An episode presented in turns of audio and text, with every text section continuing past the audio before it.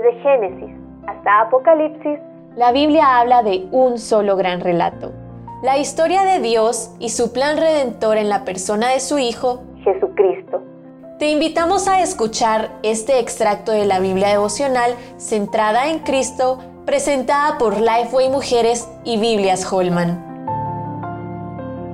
La trompeta de Dios.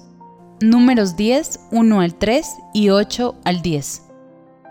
Por mucho tiempo y en muchas culturas, la trompeta era el megáfono que servía para llamar la atención en diversas circunstancias.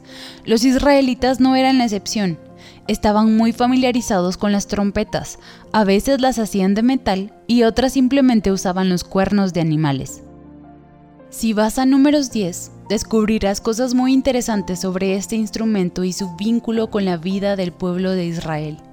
En el versículo 2 se nos explica que cuando la trompeta sonaba podía ser un llamado a ponerse en marcha o a congregarse. Luego vemos que la manera en que se tocaba marcaba la diferencia. Más adelante, en el versículo 9, encontramos que la trompeta no solo llamaba a la batalla, sino que también se convertía en una oración, una súplica para que Dios los ayudara. Y cuando saliereis a la guerra en vuestra tierra contra el enemigo que os molestare, tocaréis alarma con las trompetas, y seréis recordados por Jehová vuestro Dios, y seréis salvos de vuestros enemigos. ¿Te imaginas el sonido de aquellos instrumentos convertidos en el altoparlante del pueblo clamando a Dios?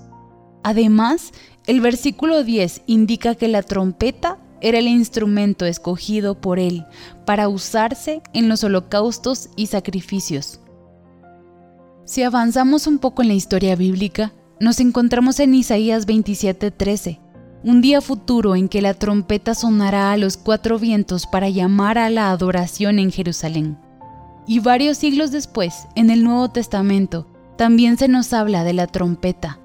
En Primera de Tesalonicenses 4:16 leemos, porque el Señor mismo, con trompeta de Dios, descenderá del cielo, y los muertos en Cristo resucitarán primero. Otra vez este instrumento hará un llamado a congregarse, pero será el llamado de Cristo a los suyos. Y el sonido majestuoso tendrá el poder de despertar a los muertos. No será un toque para el sacrificio, porque Cristo, el Cordero inmolado, será quien viene. Tampoco se tocará la trompeta para que Dios se acuerde de los suyos. Ese día glorioso será Dios mismo quien la hará sonar. En este lado de la eternidad tendremos batallas y aflicción, pero tenemos la promesa de escuchar un día la trompeta celestial que pondrá fin a todo eso. Cristo vendrá por nosotras y cuando eso suceda, la celebración será para siempre. En ello está nuestra esperanza.